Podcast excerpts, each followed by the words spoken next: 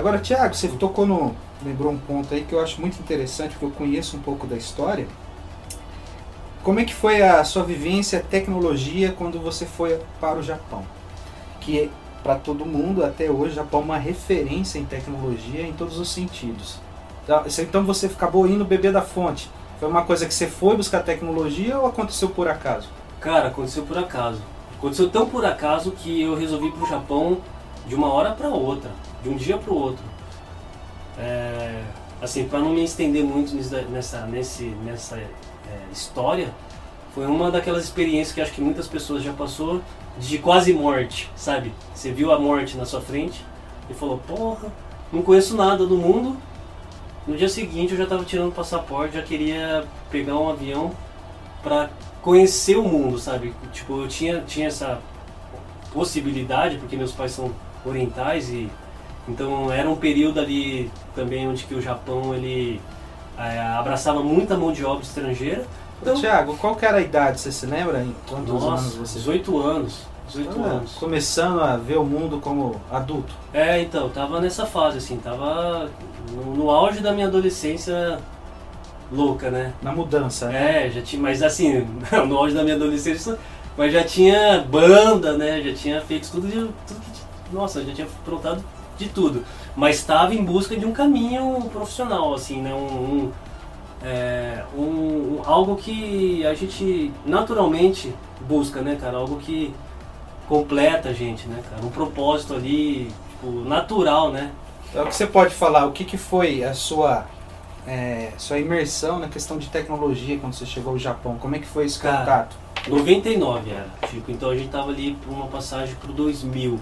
O que que eu vi e ficou muito claro na minha cabeça, e eu acho que isso faz muito, fez muita diferença, porque além da tecnologia que eu vi ali, que é, é, é- é, tipo, é óbvia, né? É a questão comportamental, cultural. É lógico, o Japão ele é um mundo completamente é, maluco, assim, né? De termos de, de sabe, assim, de liberdade de expressão é, pessoal. Por mais que tenha todo o formato é, também relacionado à à cultura deles que ingessam eles, porque eles são também vistos né, como uma, um povo que ah, só trabalha, é, muita honra, né? Aquela coisa, se o cara não passa, o cara se mata, sabe? Se o cara não tem sucesso, o cara, tipo, enfim, tem todo essa, esse, esse pensamento que não é de hoje, né? Que a gente traz. É, por outro lado, eu cheguei lá e vi que os grupos, eles eram muito, eles, é, assim, a moda, por exemplo, né? Todo mundo se vestia como, que, como se bem entendesse, ninguém se interferia ali no gosto dos outros, sabe? Tinha aquela coisa que é, a gente naquela época eu via como muito mais quadrado do que eles, que era assim um respeito pela expressão própria. Pela expressão individual de cada um. Isso, e acho que o, o, o que eu tenho em mente é muito essa questão da moda. E, e lá eles, é, então já tinha essa coisa que quando eu saí daqui, o, qual que era a minha visão? Tribos. Tribos. Em sentido, dá É, um exemplo. Tribos, nossa, é, quando você usa tribo é uma palavra muito, muito Ampla. muito ampla, né? Mas para quem viveu lá na década e é onde eu tava, mais ou menos na década de 90, né, para 2000, era aquela questão de tipo você gosta de sertanejo. Então Entendi. você é do campo, você é country, você é rural. Você gosta de rock. Você é rock. E olha só, dentro das tribos tinha as tribos. Então você gosta de rock. Ah, tá, mas qual rock? Você é metaleiro, você é punk. E já não se conversavam ali já. Já eram, ah, você anda de skate, você quer bater no cara que anda de patins. Então era isso que é, era tipo esse o adolescente. conceito que você tinha naquele momento, que seria igual ao Japão. Isso, não, não. Na verdade, para um adolescente, né? Para um adolescente, e lógico, existia também as gangues lá do Japão. Eu vi isso. Mas a- aqui é- é- é- a coisa era no nosso dia a dia mesmo, sabe? A gente via isso assim, tipo, no nosso dia a dia e tava participando disso. Lógico, gangues, né, cara? gangues sempre existiu e sempre vai existir, né? Mas, e era isso que tinha no Japão também, é outra conversa, porque também existia todo aquele aquela parada de máfia e tipo de gangues por cores ali que quando os caras se trombavam. Mas não é disso que a gente está falando, a gente está falando de tribos por, por gosto mesmo, né? Por, por é, tipo... é, hoje a gente pode falar, dar um exemplo, que seria nichos, né? Isso. Pessoas com objetivos em comum. Isso, mas aí, tipo, de lá pra cá a gente viu que essa coisa foi se, se plano, né? E todo mundo pode ser tudo, e isso é uma super vantagem. Né? Hoje eu vejo isso como uma super vantagem, quanto mais inputs, e inputs de tudo quanto é, é tipo, desde inputs visuais, inputs culturais, inputs sonoros, inputs de todos os tipos, mais insights você vai ter para criação. E eu acho que a criação é a base de, de tudo, sabe? A criação, cara, é aquilo que a tecnologia nunca vai, por mais que também existirá formas de fazer isso, a tecnologia nunca, é, nunca é, vai substituir. Essa, a questão do Japão, eu conheço um pouco da história que o Thiago está me falando, né? Mas também tem muitas outras vertentes que são, são extraordinárias a, a, as experiências que ele passou. E eu acredito que depois a gente pode fazer um só é, Thiago no Japão, né? Isso seria muito Não, interessante. Não, pode fazer um Rogerião no Orozimbo Maia, né? Sim, cara, tem muita história muito... Mr. Fidelis é, pode fazer também. Pode, isso é muito legal. Não, e na verdade a gente vai fazer, Rogério. Não, vamos fazer, fazer sim. Mas voltando, Thiago, é, essa questão, essa visão sua, cultural do Japão, mesmo você já tendo um vínculo muito forte com sua família é oriental, para você foi uma ruptura de questão cultura na época? É, eu acho então, é, até mesmo lembrando de um, se a gente for colocar um objeto, vai, para simbolizar isso, acredite se quiser, em 99, quando ainda eu escrevia carta, eu, eu simplesmente escrevia carta para o Brasil. Eu trocava correspondência no papel o que simbolizou a tecnologia no Japão e essa, essa mudança que eu falo que é cultural, que me marcou, foi o celular, cara. Foi o smartphone, foi a internet no bolso daqueles caras naquele momento.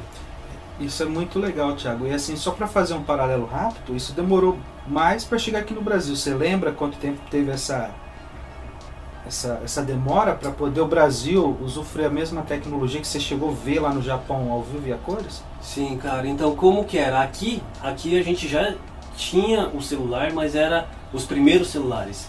Então era aqueles lá que todo mundo fala, né? Os tijolos, os analógicos, né? Sim. Então tinha lá, eu acho que talvez naquele momento o mais sofisticado celular que a gente tinha aqui era o StarTAC da Motorola, que era analógico. Você abria ele ali tinha ali os LEDzinhos laranja. Então não tinha nenhum display mesmo, né?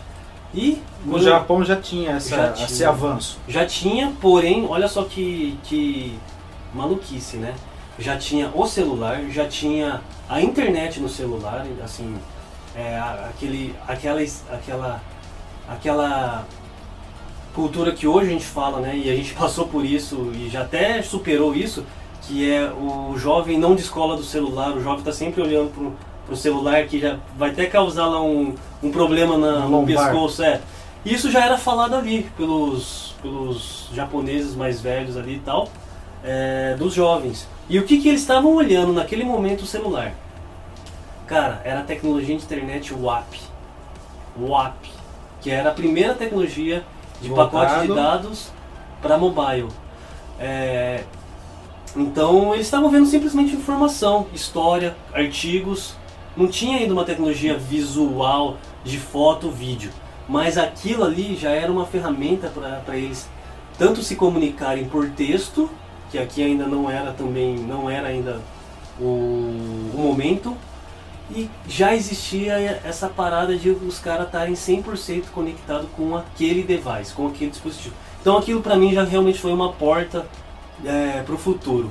Tanto que, é, quando eu voltei do Japão, eu fiz lá a tal da mecatrônica, entrei num, numa, num, num, num corporativo voltado ainda para TI, então era ali, tipo, fiz mecatrônica, fui para estágio na Unicamp, consertar computador, é, Ródia, na, em Paulínia, que era uma indústria química, é, da indústria química fui para uma indústria de como eu, a minha parada era tecnologia, não era química. Então eu fui para para Vivo, que falava de telecom. Então ali naquele momento a gente tinha dois campos brigando, que era é, a telecom e a mecatrônica, indústria, é, tipo, tipo é, indústria, como que é, é, informática industrial e telecomunicações. Por mais que eu fiz informática industrial por conta da empregabilidade que eu comentei, porque eu precisava pensar no arroz com feijão, Sim. É, naturalmente minha tendência foi indo para o campo que eu pudesse explorar mais a própria tecnologia, né? É, então fui parar na Vivo.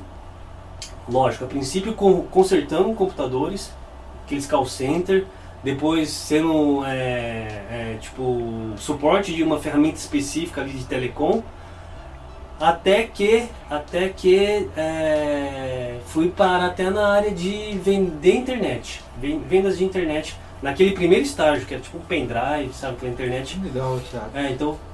Thiago, agora você falou que você veio para o Japão, fez essa imersão na área de comunicação propriamente dita, né, voltado bem para o celular. Mas no Japão tem uma parte aí que você acabou não comentando, né, só para puxar um pouco pelo o assunto Japão ainda é que você acabou indo estudar num lugar de tecnologia no Japão, né? Você pode Sim. falar um pouco? Claro, claro. Então olha só que, que engraçado, né? Então assim, a gente está aí no meio da história, sei lá, talvez se a gente for colocar isso como um, uma carreira, né? E olha que essa carreira passou por setores diferentes, então, né? Então eu já estava ali numa transição de me encontrar. Por quê? Eu já tinha feito ali, eu já estava num caminho corporativo que poderia ser um caminho, que inclusive que eu tenho amigos que hoje eles estão ainda dentro de indústrias da telecom desse mesmo período, é, e ainda em área de venda, em área de suporte, em área de... É, dentro né, dessas corporações, e lógico, naquele momento a gente já vivo, mas depois virou a Nextel, né, teve vários outros caminhos, e hoje é a internet, né? A internet está aí, e hoje inclusive não é nem a internet, é, é a gente está falando já de é, daquela. Nuvens? Isso, nuvens, mas até chegar agora nesse momento, a gente viu tanta coisa, né, cara? A gente viu o. É, acho que a, aquele serviço de televisão por assinatura, lembra lá na Globosat, aqueles pacotes. E hoje a Netflix já supre tudo isso. Hoje, tipo, a Netflix já mudou toda uma indústria, né? Então a gente viu as mudanças da indústria. A gente viu a desmaterialização de várias indústrias, né?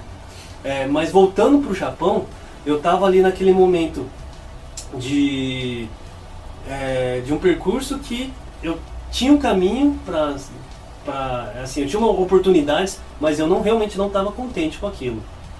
É, então assim foi um momento que eu dei lá o reset eu assim tipo é, acho que é, também eu tenho que não posso desconsiderar que é, eu tive essas oportunidades né? Então assim não, era um momento que eu não não era pai, não era, não era, não, não tava namorando, sabe aquela coisa que ali o universo estava conspirando, aí eu apertar aquele botão reset e passar uma temporada no Japão.